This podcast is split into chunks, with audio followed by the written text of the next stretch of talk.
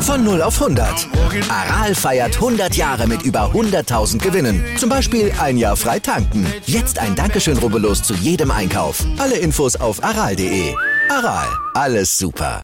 Es gibt kein Gut und Böse. Es gibt nur Macht und jene, die zu schwach sind, um nach ihr zu streben. Das war ein Zitat von Tom Riddle.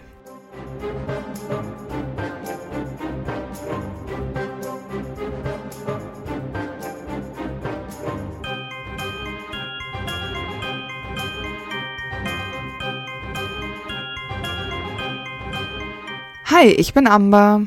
Und ich bin Antonia. Und wir sind die Schokofrösche. Und heute auf unserer Schokofroschkarte ist Tom Forrest Riddle. Er ist am 31. Dezember 1926 geboren und gestorben am 2. Mai 1998 während der Schlacht von Hogwarts. Voldemort wurde damit 71 Jahre alt. Ja, ganz schön traurig, weil er ja eigentlich so bemüht war, unsterblich zu werden, ist er doch recht jung gestorben für einen Zauberer. Ne? Tja. Wir kennen ihn als mächtigsten dunklen Magier der letzten 100 Jahre, als dunklen Lord, Lord Voldemort, der, dessen Name nicht genannt werden darf, und du weißt schon wen. Ja, Ganz schön viele Namen, der gute Mann. ja, das stimmt. Und vielleicht sollten wir auch direkt dazu sagen, im Original heißt er natürlich Tom Marvolo Riddle, aber damit das schöne Rätsel aufgeht, wurde das im Deutschen eben geändert in Forrest. In anderen Sprachen wurde es aber auch anders geschrieben. Hm, heißt er nicht im Dänischen irgendwie Romeo Detlef oder so? Richtig geil. abgefahren auf jeden Fall, ja. Also da finde ich, haben wir es mit Warlost schon ganz schön gut getroffen. Das stimmt. Aber ja, genau. Also früher war Tom ein richtiger Hingucker. Wir haben ja viele reinblütige Familien, wo die alle top aussehen. Ähm, er hatte helle Haut, ganz üblich, dunkle, lockige Haare und dunkle Augen und er war groß. Also wahrscheinlich ein Teil, ein Grund, warum er die Leute so bezirzen konnte, weil sein Aussehen schon so hinreißend war. Und nach seiner Rückkehr ist er immer noch groß, hat immer noch helle Haut. Allerdings hat er keine Haare mehr, keine Nase und anders als im Film hat Voldemort eigentlich rote Augen. Und allgemein ist so sein Gesicht so ein bisschen schlangig. Also von schlangenhaft. Genau, er hat dann auch keine richtige Nase, sondern eben nur diese schlangenartigen Schlitze. Ja, genau. Und es ist ja eigentlich sogar schon vorher so, also je mehr er seine Seele da zerspaltet und kaputt macht, desto eher ändert sich auch sein Körper, der ja irgendwie immer wächserner wird und ja, Ja. er wird irgendwie immer dünner, so skelettartig und sowas.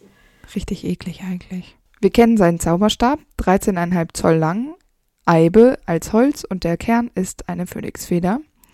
Und dann hat er ja für einen kurzen Zeitraum Lucius Zauberstab und er denkt ja auch den Elderstab zu besitzen mit 15 Zoll Holunder Testralschwanzhaar als Kern. Ja, ich finde es noch ganz interessant, weil 13 Zoll ist eine sehr magische Zahl. Das ist bestimmt auch absichtlich so gewählt. Und das Eibenholz, haben wir ja auch schon festgestellt, ist ja das gleiche wie bei Ginny. Genau, und das Eibenholz, ähm, ja, oder die Zauberstäbe mit Eibenholz suchen sich eben immer mächtige Zauberer aus und niemals schwache. Und der Zauberstab unterstützt den Besitzer in guten wie auch in bösen Taten. Und die Phönixfeder kennen wir ähm, von Harry ja. Die ist ja die gleiche wie bei ihm, und zwar die von Fawkes. Und das ist ein sehr seltener Kern für Zauberstäbe. Und diese Zauberstäbe besitzen eine große Breite an Magie, auch wenn sie diese vielleicht etwas ähm, ja, länger zurückhalten. Und sie sind selbst sehr intuitiv und handeln manchmal von selbst und sind schwer zu personalisieren. Also man muss sich so ihre Loyalität wirklich erkämpfen. Dann kennen wir seinen Patronus nicht, denn er braucht keinen, kann er nicht, wird es aber auch nicht gewollt haben. Und sein Irrwicht, finde ich einfach, ist der Tod, Auf jeden Fall. Also sein eigener Tod, seine eigene Leiche. seine eigene Sterblichkeit. Ja, auch zu seiner Familie wissen wir ganz viel. Wir wissen, dass seine Mutter Merope Gaunt war, die letzte Nachfahrin der Gaunts, einer sehr alten Zaubererfamilie, die auch von Salazar Slytherin abstammten. Da diese Familie aber so sehr darauf fixiert war, diese familiäre Herkunft auch zu wahren und diese Blutreinheit aufrechtzuerhalten, haben sie irgendwann begonnen, untereinander zu heiraten, also Cousins und so. Und dadurch entstanden natürlich dann irgendwann Krankheiten und Schwächen in der Familie. Davon ist ja Tom Riddle eine äh, große Ausnahme.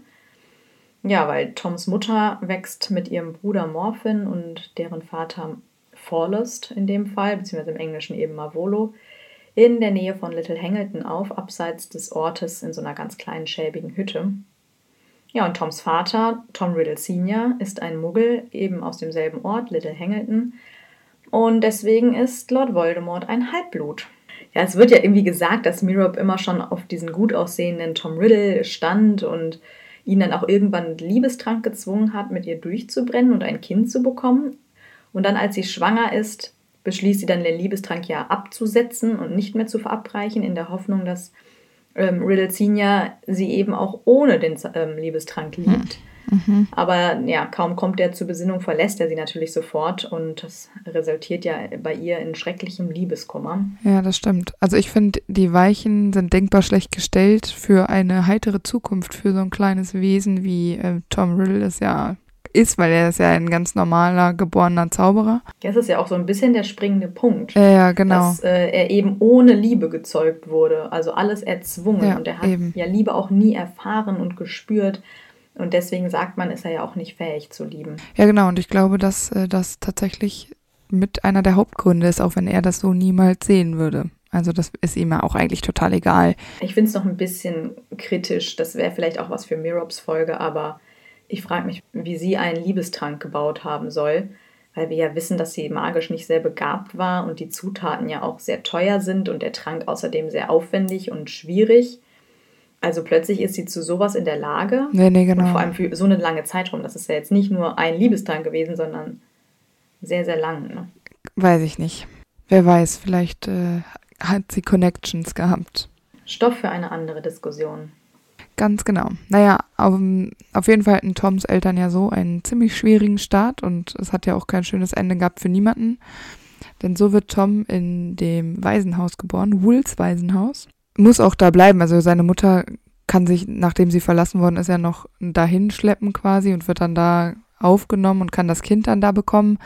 Aber sie stirbt ja bei der Geburt und so muss Tom einfach da bleiben. Also nicht mal der Ort, an dem er zur Welt gekommen ist, ist irgendwie nett und schön und liebevoll gewesen, sondern es war von Anfang an einfach kalt und organisiert und streng und für so einen Säugling ohne Mutter, ohne jemanden, dem er sich zugehörig fühlen kann. Und das ist natürlich auch sehr dramatisch, weil er ja überhaupt nicht weiß, äh, dass er ein Zauberer ist, weil es eben Muggelwaisenhaus ist und er weiß überhaupt nichts über seine Herkunft, weil die Leute auch vom Waisenhaus ja nichts über seine Mutter, geschweige denn über seinen Vater wissen. Vielleicht hat sich da schon so ein bisschen so eine Art Hass aufgebaut, ganz früh schon, weil er nicht wusste, wo er herkommt, wer er ist, wo es hingehen soll und hat quasi gehasst, dass er auf der Welt sein muss für so ein kleines Wesen, wenn du nicht verstehst, was da passiert. Ja, und dazu kommt natürlich noch, dass er ein absoluter Außenseiter ist. Er zeigt ja sehr früh diese magischen Fähigkeiten und dann auch noch weitaus mehr als Kinder sonst in seinem Alter oder Zaubererkinder in seinem Alter. Also er kann diese Fähigkeiten schon erstaunlich gut kontrollieren er kann dann sehr zum Beispiel Dinge bewegen und sie herumfliegen lassen. Er kann Tiere manipulieren. Er spricht ja Pasel. Und eben diese ganzen Fähigkeiten nutzt er dann auch, um diese Muggelkinder im Waisenhaus einzuschüchtern. Mhm. Also einzuschüchtern ist vielleicht ein bisschen schwach ausgedrückt. Also er quält die schon. Ja, also stimmt das geht auch meiner Meinung nach ganz schön weit, weil einmal hängt er das Kaninchen eines anderen mhm. Kindes auf. Ich finde sowieso krass, dass sie da Kaninchen haben, by the way. Anderes Thema. Mhm. Ähm, dann sperrt er ja irgendwie zwei Kinder in so eine Art Höhle ein und die sind danach so traumatisiert, ja, dass sie nicht mehr sprechen. Und sonst vertreibt er sich ja auch seine Zeit mit Stehlen. Das gefällt mhm. ihm ja mhm. gut. Ist vielleicht so eine Art Nervenkitzel auch. Und eigentlich besitzen die ja sowieso nicht viel. Vielleicht findet er es einfach witzig. Und ähm, er versteckt diese ähm, gestohlenen Dinge ja als Trophäen in seinem Kleiderschrank. Ich musste da so an so Serienmörder denken. Es gibt ja so mhm. Serienmörder, die sich irgendwie von jedem Tatort irgendwie immer noch so ein Mitbringsel quasi mitnehmen. Ja, genau. Also das ist einfach nur noch ein richtiger Psychopath schon in diesem Alter. Genau. Und das Personal weiß ja, dass äh, Tom das alles so macht. Also sie erzählen ja, als Dumbledore kommt, dann darüber. Also das heißt, es ist ihnen tatsächlich aufgefallen. Irgendwie haben sie auch sich ja nie ein Herz fassen können, das mal zu hinterfragen, zu ergründen, was ist, was ist mit diesem Kind, was passiert da. Ich meine, klar, wenn du ein Muggel bist und keine Ahnung von Magie hast, dann erfragst du das natürlich nicht. Aber ich kann mir jetzt nicht vorstellen, dass sie, sie ihm extra viel Aufmerksamkeit geschenkt haben, um herauszufinden, was mit ihm los ist. Ja, und dabei ist er ja eigentlich recht redselig. Also als er elf wird, ähm, bekommt er ja eben Besuch von Dumbledore, der ihm ja dann auch erzählt, dass er ein Zauberer ist. Und Tom denkt dann aber zuerst, dass Dumbledore ein Leiter so einer Psychiatrie ist oder so, der gekommen ist, um ihn irgendwie wegzusperren, weil ja eben alle denken, er sei ja so verrückt. Aber Dumbledore beweist ihm dann ja, dass er ein Zauberer ist und erzählt ihm auch von Hogwarts, von der Schule.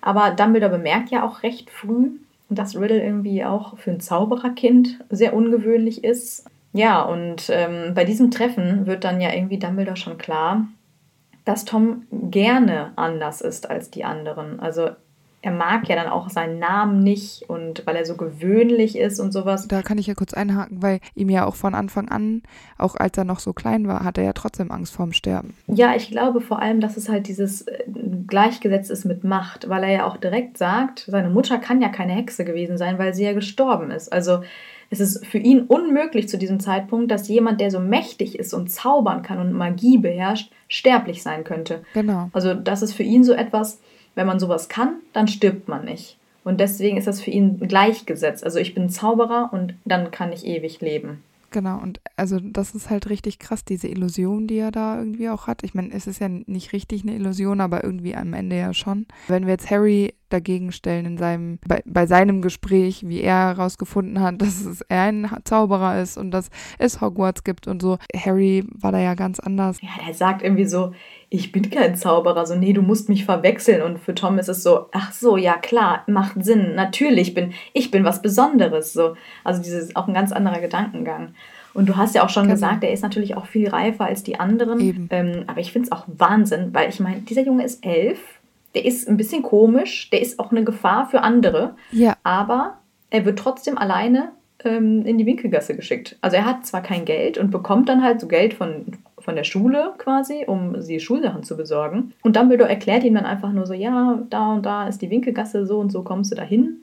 Ja, und wieso begleitet den niemand? Was ist das denn? Das finde ich auch krass, zumal Dumbledore in dem Moment, als er mit äh, Tom in dem Waisenhaus spricht, schon bemerkt, dass er ja viel mehr Macht hat, als ein Kind mit elf normalerweise hat. Und dass er hat ja schon beschlossen, dass er Tom lieber im Auge behalten will. Naja, und dann lässt er, sie, lässt er ihn in die Winkelgasse gehen. Ja. Tom hat ihm ja vorher zum Beispiel auch erzählt, dass er Pasel kann. So, ich meine, da könnte Dumbledore sich doch mal überlegen, äh, Moment. Ich meine, der hat andere Kinder gequält. Der hat Tiere umgebracht. Ja. Ich, ja. Also ich meine, genau. Selbst wenn, selbst wenn es ein ganz normales Kind wäre, du lässt den doch nicht mit elf alleine nach London fahren und shoppen. Tom ist ja auch so ein Typ, der saugt alles auf. Alles, wie, so, wie das Schwert von Gryffindor. Er saugt alles auf, was ihn stärker macht. Das ist ein interessanter Vergleich, finde ich eigentlich ganz witzig. Ja. Also alles, was ihn stärker macht, das nimmt er in sich auf und das behält er und das würde er niemals vergessen. Und er kennt ihn doch noch überhaupt gar nicht gut genug, um zu sagen, dass mhm. das ja. ähm, alles nur eine Phase ist. Was ja erwiesenermaßen Quatsch ist. Mhm. Also ich hätte, es hätte einfach in der Verantwortung von Hogwarts sein müssen, gerade weil er ein Weise ist, dass ihn jemand begleitet, unabhängig davon, ob der jetzt crazy ist oder nicht. Harry wurde auch begleitet. Aber 1938 kommt Tom dann wirklich nach Hogwarts und er landet in Slytherin, was ja auch irgendwie glasklar ist, weil er eben einer seiner Nachfahren ist. Ja, genau. Und es zeigt sich auch schnell, dass er ein ausgezeichneter und brillanter Schüler ist. Mhm. Und er ist vor allem auch ein guter Schauspieler und kann auch alle täuschen. Äh, denn er ist sehr beliebt, aber eigentlich schert er sich ja nicht um zwischenmenschliche Beziehungen. Das hat er noch nie getan. Das tut er zu dem Zeitpunkt nicht. Ja, er stellt sich so als armen, aber so brillanten, elternlosen, ja. aber total tapferen Schüler dar. Also sozusagen so ein Vorzeigeschüler. Ja. Und auch gegenüber Dumbledore hat er ja sehr, sehr schnell gelernt. Und er bereut dann ja auch, was er Dumbledore alles beim ersten Treffen schon anvertraut hat und hält sich halt jetzt sehr zurück und immer bedeckter. Ne? Ja, genau. Weil Dumbledore eben auch der Einzige ist, der nicht so auf dieses Spiel, was er da spielt, reinfällt. Ja, wobei Tom sich ja bei Dumbledore auch keine Mühe mehr gibt, da irgendwie ein großes Spiel zu spielen. Er geht ihm ja auch so ein bisschen aus dem Weg. Aber ich finde es krass, weil das sind alles erwachsene Menschen, das sind alles gebildete, gute Zauberer. Dumbledore kann auch unmöglich der Einzige sein, der da nicht geblendet wird von diesem Schüler. Vor allem wird das doch klar sein, was der Junge alles im Waisenhaus getan hat. Also ich hoffe mal, in Hogwarts gibt es auch sowas wie Schülerakten oder so. naja, jedenfalls äh, sollte das ja eigentlich besprochen werden. Und dann finde ich es krass, dass dann äh, andere Lehrer ja einfach sagen, ach naja, aber jetzt ist das ja ein super, super Kind hier. Der ist immer so nett. Ja, und es ist für ihn natürlich auch sehr, sehr dramatisch immer, weil er während der Sommerferien jedes Jahr gezwungen ist, zu diesem Waisenhaus zurückzukehren, in dem er groß geworden ist. Und das ist ja für ihn das Schlimmste überhaupt, dass er ja von diesem besonderen Status, den er auch in Hogwarts hatte und er ja sowas Besonderes ist, dann zurück muss in dieses Muggelhaus, ja. dem er sich ja eigentlich viel überlegener ja. fühlt und so. Dann darf er nicht mehr zaubern und nichts. Also das ist für ihn der reinste Horror da. Das ist noch ein bisschen äh, eine Parallele zu Harry, weil Harry ja auch jedes Mal Voll. zu den Dursleys muss. Ja. Er darf nicht zaubern, es ist Horror für ihn. Und ähm, er fühlt sich da ja auch nicht wohl. Also hm. eine kleine Parallele der beiden. Ja, die beiden haben auf jeden Fall ähm, in Hogwarts eigentlich ihr wahres Zuhause gefunden. Da fühlt sich Tom ja auch deutlich wohler. Vor allem eben mit seiner coolen Slytherin-Clique. Oh yeah. Und das ist eben so eine Mischung aus Schülern, die irgendwie sehr schwach sind und Schutz gesucht haben, aber auch welche, die sehr ehrgeizig waren und Erfolg gesucht haben. Und auch welche, die einen Anführer gesucht haben, unter dem sie irgendwie ihre Brutalität so ausleben konnten. Unter anderem zum Beispiel Dollarhoff, Avery Evans und so. Deren Namen kennen wir ja bereits. Genau, die werden nämlich meistens alle Todesser. Genau. Es mag vielleicht von außen so gewirkt haben, als wären das Freunde, aber in Wahrheit waren die ja eigentlich schon zu Beginn nichts anderes als Toms Handlanger. Ähm, also die bedeuten ihm ja eigentlich gar nichts. Der spielt es ja, diese zwischenmenschlichen Beziehungen, wie du gesagt hast, spielt er ja alles nur. Das sind richtige Symptome von so einem Borderline-Syndrom. Ähm, weil er eben, ja, das einfach nur spiegelt, was was normal ist für andere ja. Menschen, aber er selber das gar nicht fühlt. Ja, weil er überhaupt nicht in der Lage dazu ist. Und es ist natürlich super praktisch für ihn, weil alles, was unangenehm ist, das erledigen diese Freunde eben für ihn. Und diese ganzen Taten sind dann so nie zu ihm zurückzuführen, weil er sich die Finger selber ja. nicht schmutzig macht. Ja, und er würde sie ja im Notfall immer über die Klinge springen lassen. Das ist ja, das ist ja total ja, kalt. Also ich frage mich auch, warum Leute sich so krass blenden lassen. Also es sind ja alle. Mhm. Und ich meine, man muss auch dazu sagen, diese ganzen uralten Todesser, ich meine, äh, Dollarhoff und so, also die, der war von Anfang an irgendwie mit dabei und hat nie irgendwie gedacht, der ist bekloppt, der Mann. Der kennt ihn seit der Schulzeit. Er war, und Voldemort ist ja nicht mehr der gleiche. Er ist ja nicht mehr ähm, wenn er Voldemort wird, wie Tom Riddle es war. Und ja. dann frage ich mich immer so, also wie krass kannst du so einer Ideologie verfallen sein? Ich meine, das ist doch bescheuert. Ja, oder dem geht es halt wirklich einfach nur darum, seine eigene Macht auszuleben und eben diese Gewalt auszuleben. Es ist doch, also es ist halt schwierig, weil ne, man, man kennt sich nicht aus, man arbeitet nicht damit. Ähm, aber es ist halt so für den normalen Menschenverstand, ja. finde ich es halt super schwierig nachzuvollziehen, wie man sich so blenden lassen kann, wie man so wenig mhm. auf seine eigenen, sein eigenes Bauchgefühl hören kann, weil ich kann mir nicht vorstellen, dass all diese Jungs, die Voldemort gefolgt sind, oder Tom Riddle besser, dass da keiner mal irgendwie so ein mulmiges Gefühl hatte. Und wenn sie es hatten, wahrscheinlich Angst ja, hatten, das natürlich. zu äußern. Ich glaube, wenn du einmal so drin stecktest, dann kamst du da halt nicht mehr raus, weil er auch so vereinnahmend ist. Also er lässt das auch ja. gar nicht zu, dass du Zweifel hegst, weil im Grunde ist er ja, wie gesagt, so ein Vorzeigeschüler, der sehr, sehr nett ist, der dich ja auch manipuliert. Ja, genau. Und wir wissen ja auch, er nutzt das Wissen, was deine Vorlieben sind, ja auch, um dich quasi zu bestechen. Ja. Ich glaube wirklich, dass es so, ich stelle mir das immer vor, wie so ein Tintenfisch, der seine Tentakel so ausfährt und dann hat er dich da in seinem Griff. Ekelhaft. Ja, und er hat natürlich noch eine ganz andere große Leidenschaft. Er versucht ja permanent herauszufinden, woher er denn eigentlich kommt und welche Zauberer aus seiner Familie stammen. Aber er beschränkt sich ja bei seiner Suche hauptsächlich auf seinen Vater, weil er eben denkt, seine Mutter war so schwach, die kann kein Zauberer sein. Und irgendwann muss er dann eben akzeptieren, dass es nicht sein Vater gewesen sein kann und doch seine Mutter die Hexe war. Und das ist eben der Moment, wo er auch beschließt, seinen Muggelnamen abzulegen und er ja, macht aus seinem Namen ja quasi so ein kleines Rätsel und legt sich den neuen Namen Lord Voldemort zu. Und da habe ich mich auch gefragt, wie lange sitzt er denn da an so einem Rätsel, wie sich das alles umstellt. So, das ist ein Anagramm heißt das, glaube ich, ne? Ja, genau. Ich glaube äh, nicht so lang. Vielleicht hatte er das schon eh schon viel länger im Kopf. Weil der ist so klug und so intelligent. Ich glaube, dass solche ist ja eher so ein Logik-Ding, dass ihm das nicht schwer gefallen ist. Ich finde es aber interessant, dass er es aus seinem Namen macht, den er eigentlich gar nicht leiden kann. Also er hätte ja auch jetzt einfach einen ganz neuen Namen nehmen können. So hat sein Vater, also Tom äh, Riddle Senior, ja immer noch einen Platz in seinem Namen. Mm, das stimmt. Ja, und Lord auch. Ich finde es sehr abgehoben. Ja, und er findet irgendwann dann auch endlich über seinen Zweitnamen Forlest dann heraus, dass er von der Familie Gaunt stammt und natürlich dann auch die Verbindung zu Salazar Slytherin.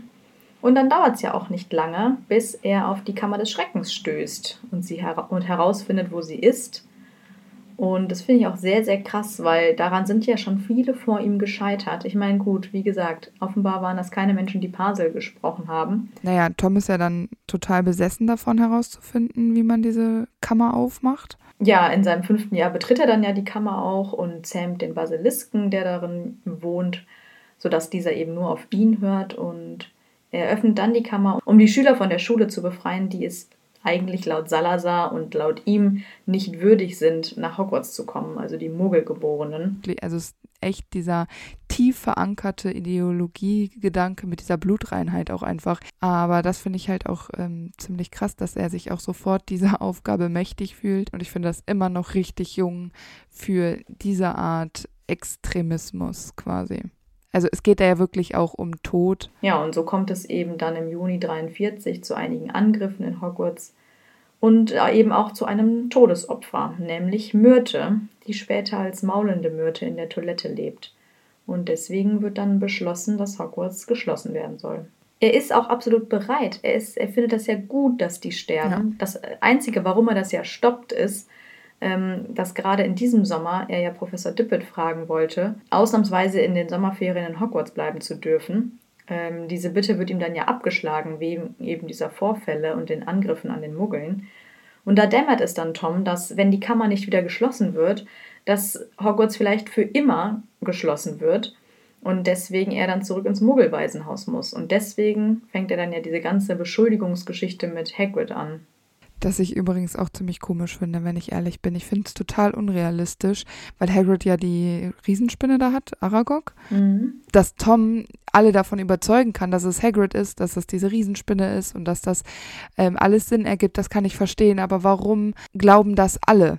Also erstmal kann ich mir nicht vorstellen, dass Hagrid von Anfang an diesen an Eindruck gemacht hat, dass er ein schlimmer Kerl ist. das, das ergibt für mich keinen Sinn ich finde, es macht sowieso keinen Sinn, weil im Grunde weißt du, dass eine Riesenspinne keine Schüler versteinern kann. Ja.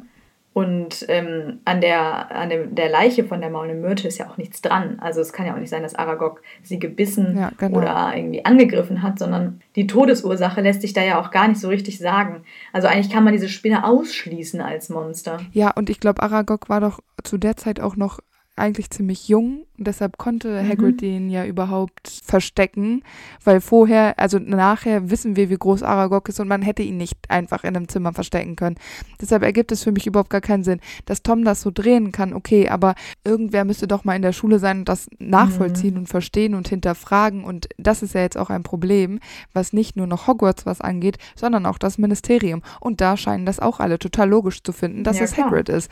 Und das hat vielleicht was von den reinblütigen Familien damit zu tun, dass Hagrid irgendwie anders ist und ein Halbriese, ich meine, das weiß auch nicht jeder so, aber er ist ja optisch schon anders, dass es den Leuten einfacher fällt, jemanden zu beschuldigen und es fällt ihnen vielleicht auch einfacher, ähm, daran zu glauben, weil sie einen Schuldigen haben möchten.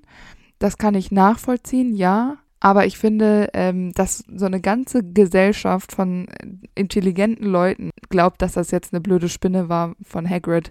Es tut mir leid, es macht für mich keinen Sinn. Ja, vor allem, weil es ja nicht so ist, ha, das war jetzt aber blöd, Hagrid, ähm, hier packt die Spinne mal weg, sondern der Junge wird einfach von der Schule geschmissen. Ja, genau. Und er ist unschuldig. Ja. Ich meine, da merkt man auch einfach wieder, wie rücksichtslos Tom ist, dass er das einfach auch ja, so übers genau. Herz bringt und das einfach auch glaubwürdig so über ja, die Lippen bringt. Ne? Ja, und das führt ja auch dazu, dass Tom sich dann auch nicht mehr traut, während der Schulzeit die Kammer nochmal zu öffnen. Ja. Und deswegen hält er ja seine Erinnerungen daran dann in seinem Tagebuch fest um später vielleicht die Möglichkeit zu haben, die Kammer in sicherer Entfernung quasi nochmal zu öffnen mit seiner Anleitung.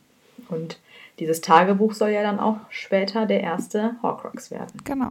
Er bekommt übrigens auch noch eine Medaille für magische Verdienste. Ja. Ich glaube, er bekommt eine, weil er Hagrid verraten hat, weil er das ja herausgefunden hat. Ja, genau, hat. weil er die Schule quasi gerettet ja, hat. Ja, genau. Mhm. Also auch, weißt du, ich meine, da könnte ich mich ja schon wieder aufregen. Auf der einen Seite checken sie nicht, dass Hagrid überhaupt nichts gemacht hat. Auf der anderen Seite müssen sie ihm dann auch direkt einen Orden geben. Ja, klar. Hätte man dann nicht einfach sagen können, ja, vielen Dank. Tschüss. Coole Sache, dann macht dir ein schönes Leben. Mhm. Ja, also klar. muss man dann da noch einen draufsetzen? Also ich finde es ein bisschen viel, muss ich auch sagen. Später dann in den Sommerferien im August 43 sucht Tom dann seine Familie auf, um den Spuren seiner Mutter zu folgen. Und er trifft auf seinen Onkel Morphin, von dem er alles andere als begeistert ist. Äh, ist ja auch klar.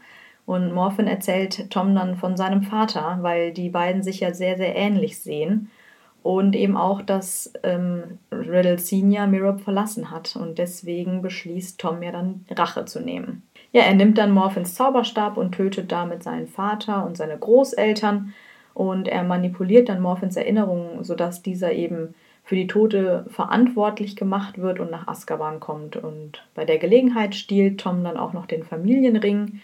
Das ist ein Ring Slytherins, und aus diesem macht er später seinen zweiten Horcrux. Er hat sich bestimmt dafür als einzigen würdigen nach, also Erben gesehen. Ja, ist ja auch klar. Ich meine, diese Familie ist ja auch ein bisschen zerrüttet, sage ich mal. Mhm. Und Morphin ist ja auch alles andere als normal und intelligent. ähm, deswegen ist es für Tom ja auch ganz selbstverständlich, dass er sich mal wieder überlegen fühlt. Ich finde das total unsympathisch, diese Überlegenheit, die er da immer fühlt. Ne? Tom hat ja schon immer den Plan, unsterblich zu sein und die Gesetze der Natur eben zu brechen. Und in seinem sechsten Jahr befragt er eben Slughorn über die Horcruxe. Also er hat ja schon sehr viel an Wissen. Er informiert sich dann ja eigentlich nur noch, ob es auch möglich ist, mehr als einen Horcrux zu erschaffen weil er ja eigentlich schon seine Pläne hat ähm, und er möchte sieben Horcruxe machen, beziehungsweise seine Seele siebenmal teilen, weil eben sieben so eine tolle magische Zahl ist, an der er sich irgendwie orientieren möchte. Ja, total. Irgendwann nach diesem Gespräch erstellt er dann wahrscheinlich die Horcruxe Tagebuch und Ring. Genau, und da ist natürlich die große Frage, wie macht man denn Horcruxe? Muss man einen Trank brauen? Ja, es ist halt irgendwie nicht so richtig klar und auch JK wollte sich so richtig nicht dazu äußern. Sie sagt dann irgendwie, es ist zu furchtbar, um es zu verraten. Und deswegen gibt es natürlich sehr viele ähm, Theorien darüber. Was aber ganz sicher ist, dass auf jeden Fall dafür jemand sterben muss. Ja, genau. Und die Myrte ist ja quasi für das Tagebuch gestorben und die Riddles dann für den Ring. Genau. Aber das ist ja dann eigentlich ja schon eine ganz schön Weile her, dass das passiert ist. Und die Myrte hat Tom ja auch gar nicht selbst umgebracht, sondern quasi der Basilisk in seinem Auftrag. Aber vielleicht reicht das schon, wenn du etwas in Auftrag gibst. Es muss so funktionieren, weil offenbar geht es ja auch rückwirkend. Ja. Also, ach, ich habe ja mal jemanden umgebracht, dann zählt das jetzt als Horcrux-Mord. Aber nur dann, wenn der die Seele, die, also den, den du benutzt hast, nicht schon für einen anderen Teil deiner Seele benutzt worden ist. Also du kannst jetzt nicht nur einen umbringen und diese ja, genau. Seele oder diesen Menschen mehrmals benutzen, sondern es muss immer was, also ein frischer Tod sein. Und wahrscheinlich kann er auch, muss das dann schon in der Reihenfolge machen, so wie es passiert ist, mhm. weil die Myrte zuerst gestorben ist, er, musste erst das Tagebuch gemacht werden. Und weil das ja natürlich passend ist, so kann man des Schreckens, wäre jetzt komisch, wenn das der Ring wäre. Ja, klar. Und der Ring der Gorns war dann der nächste Tod, dann konnte er die benutzen um den Ring herzustellen mhm. als Horcrux. Aber ich, für mich ergibt das ähm, alles nicht so richtig Sinn. Also ich dachte immer, er bringt jemanden um und in dem Moment spaltet sich seine Seele. Aber offenbar geht es ja auch so, ach, warte mal, letztes Jahr habe ich ja jemanden umgebracht. Ja. Ich denke mal kurz drüber nach, ach, jetzt ist meine Seele gespalten. Ja, genau. Und es muss offenbar ja auch noch etwas noch Schlimmeres sein. Und da haben Leute vermutet, dass es vielleicht sowas wie Kannibalismus ist. Oder auch so ein ekliges Blutritus, so ähnlich zu diesem Heckmeck auf dem Friedhof, ja. dann im vierten Schuljahr von Harry. Also irgendwas super Abartiges muss es auf jeden Fall noch sein. Ja, also ich könnte mir vorstellen, dass es durchaus was mit einem Trank zu tun hat, weil du brauchst einen Trank, um ein Animagus zu werden, du brauchst einen Trank, um eine neue Gestalt zu bekommen. Ich finde, dann ist es logisch, dass du einen Trank brauchst, den du, vielleicht musst du sowieso dauerhaft eine Art Trank nehmen, dass du mhm. deine Seele oder deinen Körper so vorbereiten kannst, dass du einen Teil deiner Seele so abspalten kannst, dass du ihn in einen Gegenstand versetzen kannst. Mhm. Also du, das kann wahrscheinlich auch überhaupt körperlich gar nicht jeder aushalten. Und ja, du brauchst, er benutzt ja zum Beispiel auch einen Trank dann später in der dunklen oder so schwarzen Mhm. Höhle, um seinen Horcrux da ähm, zu verstecken. Und deshalb, er ist ja gut in Tränken. Und deshalb könnte ich mir vorstellen, dass er einer ist, der eben solche Tränke auch herstellen kann, die eben so unfassbar schlimme Dinge tun können und nicht nur so ein Mhm. Vielsafttrank. Ja, und so ein Mord, finde ich, ist ja auch irgendwie sehr einleuchtend, weil man Ja. durch diese reine Tat ja irgendwie auch seine Seele beschädigt. Ja. Und sie sich da deswegen wahrscheinlich auch leichter löst. Also es sind wahrscheinlich so viele Dinge, die dazu führen, dass deine Seele sich eben loslöst von ihrem Ganzen. Das stimmt, aber ich ähm, verstehe Horcruxe an sich nicht so, also wie Ja. sie funktionieren. Dazu kommen wir aber auf jeden Fall auch noch. Oh ja, das muss besprochen werden. Ja, sein siebtes Schuljahr und letztendlich auch Hogwarts verlässt er dann als Schulsprecher und er erhält die besten Noten und ist quasi einer der brillantesten Schüler der Geschichte von Hogwarts gewesen. Naja, direkt nach der Schule sucht ähm, Tom dann den Schulleiter Amando Dippet auf, weil er ihn um eine Stelle als Lehrer für Verteidigung gegen die dunklen Künste bitten möchte, weil es ihm eigentlich ja nur darum ging, die Geheimnisse von Hogwarts weiter aufzudecken, also was das Schloss an sich noch quasi alles kann und was man darin noch alles anstellen kann. Und es ging ihm natürlich auch ein bisschen darum, junge Zauberer und Hexen für seine schwarzmagische Armee zu sammeln. Das wäre natürlich als Hm. Lehrer für Verteidigung gegen die dunklen Künste ein leichtes. Aber Dippet lehnt ab. Ein Hauptgrund ist einfach, dass er zu jung ist und dass er sich einfach in ein paar Jahren nochmal melden soll, wenn er noch Interesse an der Stelle hätte. Und dann denke ich mir so, es ist so banal, was Dippet da sagt. Und Mhm. ich glaube auch, dass er nicht viel weiter gedacht hat als das. Nee, glaube ich auch. Das stoppt Tom ja in diesem Moment einfach. Mhm. Dass Dippet Ja. einfach sagt, ähm, nee, du bist noch so jung. Genieß mal dein Leben, Jüngchen. Ja, aber ich finde es auch wieder so ein Widerspruch. Er kriegt eine Medaille, er ist der beste und Mhm. tollste Schüler aller Zeiten. Ich meine, wenn wir jetzt davon ausgehen, dass Tom ein ganz normaler Schüler wäre und wirklich ein brillanter Kopf, dann kann er doch auch unterrichten. Ja, aber es gibt ja keine Lehrerausbildung, geschweige denn irgendein Zauberstudium oder so. Deswegen, wahrscheinlich werden die Lehrer deswegen eingestellt, weil sie besonders viel Erfahrung vorweisen können. Und dafür brauchst du wahrscheinlich erstmal ein bisschen Lebenszeit, die du auf dem Buckel hast. aber trotzdem. Weil das, damit kann Tom ja nicht dienen. Deswegen denkt wahrscheinlich Dippet, naja, ne, andere fangen hier mit 70 an. Aber Krill ist da auch noch jung. ja, aber der ist ja wenigstens gereist nach Ja, der nach Schule, um Albanien. zu sammeln. Ja, nee, der ist durch die Welt gereist. Ja, das stimmt. Aber der äh, Tom hat ja nichts gemacht. Der ist ja wirklich, ne, ah, heute ist mein Abschluss und ähm, morgen, hi, ähm, könnt ihr, habt ihr eine Stelle für mich? ja, das stimmt schon. Also der ist ja, lässt ja gar keine Zeit verstreichen. Aber weil Tom ja nur ehrenhaften E- Gegenständen die Ehre zuteil werden lässt, einen Teil seiner Seele darin aufzubewahren, sucht er dann nämlich nach Helena Ravenclaw. Also er ist ja immer noch im Schloss. Er nutzt die Gelegenheit. Richtig, weil das ist ja die Tochter von Rowena Ravenclaw, einer der Gründerinnen. Und Helena Ravenclaw ist ja der Hausgeist von Ravenclaw, also findet er sie dann natürlich auch und sie vertraut sich ihm dann auch ziemlich schnell an. Er weiß ja, wie man sich beliebt macht und wie man Mhm. gerade wie man die Mädels umgarnt. Ja, er suchte das Diadem. Sie hat ihm ja verraten, wo man es findet. Und er findet das Diadem in Albanien. Genau, und ähm, aus diesem Diadem macht er dann letztendlich auch seinen dritten Horcrux. Und dafür bringt er wahrscheinlich irgendeinen Albanier um. Ein Bauern vermutlich. Ja, vor allem denke ich mir so, müssten die Morde nicht vielleicht auch ein bisschen ehrenhafter sein? Es wäre äh, cooler, ne? Ja. Bei den anderen beiden war es ja wenigstens noch mit Bedeutung, ne? Ja. Und jetzt ist es einfach so irgendein daher- dahergelaufener quasi, der halt Pech hatte, zur falschen Zeit am falschen Ort zu sein. Für mich wäre es auch logisch, wenn Horcruxe bedeuten, dass man richtige Opfer in Kauf nehmen müsste. Also jetzt nicht nur irgendwer dahergelaufenes. Sondern jemand, der mit dir auch in Bezug Ja, steht genau. oder so, ne? Jemanden, der dir vertraut, dem du vertraust, wo es wehtun würde. Und so kann, also so kannst du ja.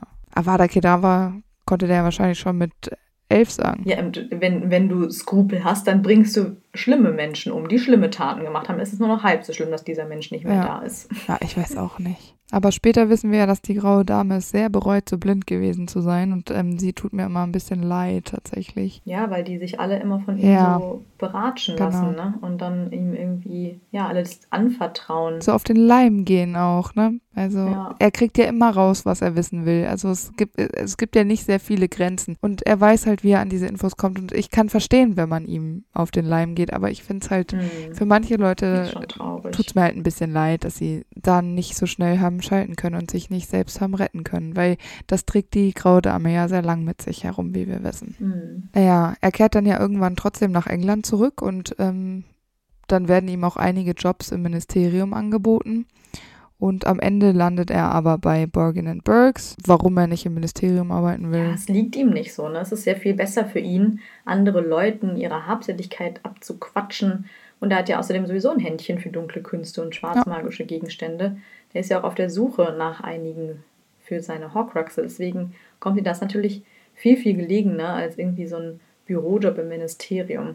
Weil durch seinen Job lernt er dann ja auch Hepzibah Smith kennen. Das ist eine ältere Dame, die viele wertvolle Gegenstände besitzt. Und mit seinem Charme schafft er es mal wieder, ähm, sie zu beeinflussen. Und ja, er möchte natürlich, dass sie ihm einige davon überlässt. Unter anderem den Kelch von Helga Hufflepuff, weil sie nämlich mit ihr verwandt ist, also Nachfahre, das kann ja alles bedeuten. Und außerdem hat sie auch das Medaillon. Genau, das Medaillon von Slytherin. Und das möchte Tom natürlich besitzen. Genau, da fühlt er sich nämlich sofort im Recht, dass es eigentlich seins ist. Mhm. Oh, ist wieder so ein unsympathischer Moment. Ja.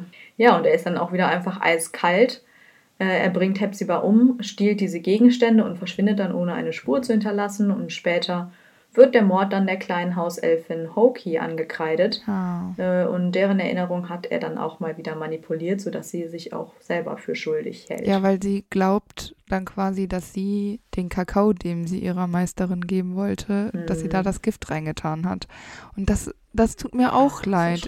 ja. Diese kleine Hauselfe kann doch auch nichts dafür. Mhm. Ja, das ist aber auch der Moment, in dem Riddle dann von seinem Posten in dem Bergen and Burks zurücktritt, mit dem Kelch und dem Medaillon dann wieder flieht quasi, um anschließend zwei weitere Horcruxe zu verwandeln, indem er die Morde von Hepzibah und ähm, einem nicht identifizierten Muggellandstreicher benutzt. Also schon wieder so ein ganz belangloser irgendwas tot. Das mit Hepzibah ist ja vielleicht noch irgendwo irgendwie eine Verbindung zu Hufflepuff Ja, ja, und klar. irgendwas kann man vielleicht nochmal sich irgendwo herleiten. Aber warum jetzt schon wieder so ein Muggel? Naja, mit Hepzibah musste er ja wenigstens auch Gespräche führen, dann war das eine Lady, dann musste er da ja wirklich ein bisschen Energie reinsetzen. Und darum kümmert sich vielleicht auch jemand. Dieser Ja, Mord genau. wurde ja nachverfolgt. Wenn da irgendwer auf der Straße stirbt, dann interessiert es ja im Ja, Zweifel niemanden. und das, das finde ich auch schon wieder ja. schwierig. Genau, und in den nächsten Jahren taucht er dann unter. Er beschäftigt sich viel mit den dunklen Künsten. Er reist und rekrutiert Zauberer für seine Armee.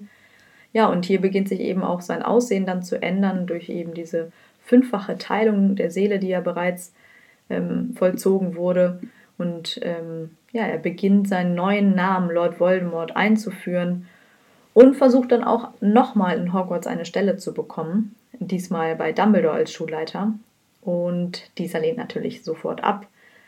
Und seit diesem Tag ist die Stelle des Lehrers für Verteidigung gegen die dunklen Künste verflucht und es kann sich kein Lehrer mehr als ein Schuljahr an diese Stelle halten. Ja, allerdings war der Besuch von Voldemort in Hogwarts nicht umsonst, denn er hat noch die Ruhe weg und versteckt das Diadem im Raum der Wünsche, weil er glaubt, dass es dort auf keinen Fall gefunden werden kann. Also das verstehe ich ja, ne? es wird nicht gefunden. Okay, aber eigentlich müsstest du doch deine Horcruxe irgendwie in der Nähe haben, Ja. weil so, also in Hogwarts, das ist ja so sicher, da kann er selbst ja kaum mehr zurückkehren, weil er ja jetzt quasi erst den Vorwand hatte, abgelehnt wurde und weiß, eine Chance, sich nochmal zu bewerben bei Dumbledore wird so schnell nicht kommen.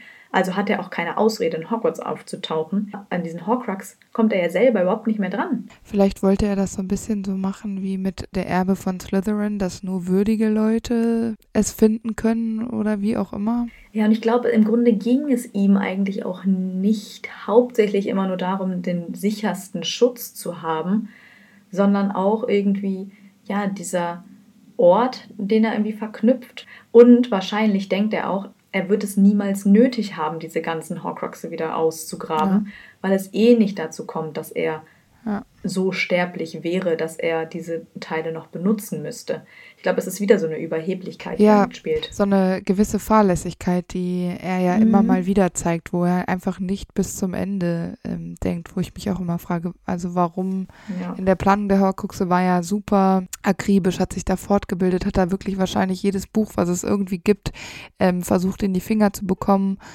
Aber dann wird er plötzlich so nachlässig. Ich meine, das, was er erschaffen hat, ist ja auch etwas, was so ein bisschen so ein kleines, kleines magisches Wunder ist. Und dass er das so häufig hinbekommen hat, ist ja noch wunderlicher. Das muss man wirklich sagen. Mhm. Und auch Props an seine Zauberkünste. Das ist ja wirklich der Wahnsinn. Also. Ich dachte gerade Props an seine Seele, dass sie ja, das auch. trotzdem existiert. Ja, ich meine, das hätte ja auch, es hätte ja auch so schief gehen können. Also ich meine, es ja, ist ja nicht, krass, ähm, ja nur weil du es einmal geschafft hast, heißt es ja nicht, dass du es nochmal schaffst. Ja, eben. Ja, und natürlich äh, ist auch seine Todesserarmee inzwischen erstaunlich groß und viele schließen sich aus Angst an, aber auch, weil sie seine Werte bezüglich Muggelgeborener teilen. Manche werden aber auch durch Folter gezwungen, sich anzuschließen.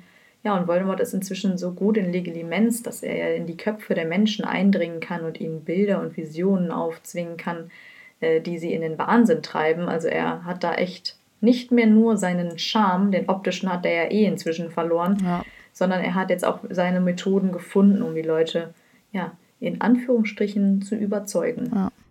Fügig zu machen. Es ist so krass, was da passiert ist. Ich meine, wie alt ist er jetzt? Mitte, Ende 20? Das ist halt dann schon ziemlich krass. Und ähm, wahrscheinlich gefällt ihm diese Machtposition einfach zu hart, um jetzt zu sagen, ich schlag einen anderen Weg ein. Also jetzt, ich glaube, ja. jetzt gibt es wirklich keinen Weg mehr zurück. Ja, das sind sehr gute zusammenfassende Worte. Nächstes Mal geht es dann weiter mit dem ersten Zaubererkrieg. Wir machen jetzt hier einen kleinen Cut, um die Spannung ein bisschen aufrecht zu erhalten, damit die Folge auch nicht zu lang wird, weil wir natürlich bei Voldemort nichts vergessen wollen. Und dann würde ich sagen, hören wir uns nächste Woche wieder. Bis dann. Tschüss. Tschüss.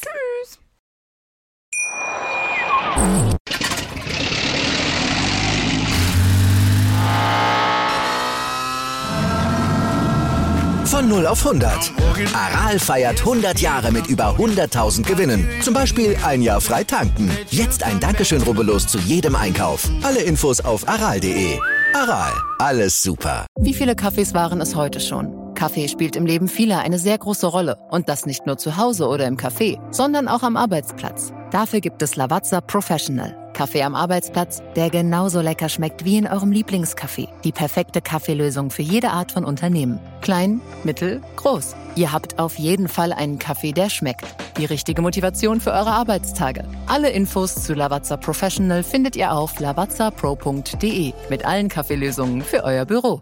Ich habe mich natürlich schockverliebt, weil die war wirklich ganz, ganz klein. So begann die Mensch-Hund-Beziehung zwischen Christina und Tierschutz und Frieda. Und wie es danach, nach dem ersten Moment der Verliebtheit, so weiterging und welche Klippen es danach zu umschiffen galt, das hört ihr in der neuen Ausgabe von Iswas Dog, dem Podcast für harmonische Mensch-Hund-Beziehungen. Iswas Dog? Mit Malte Asmus. Überall, wo es Podcasts gibt.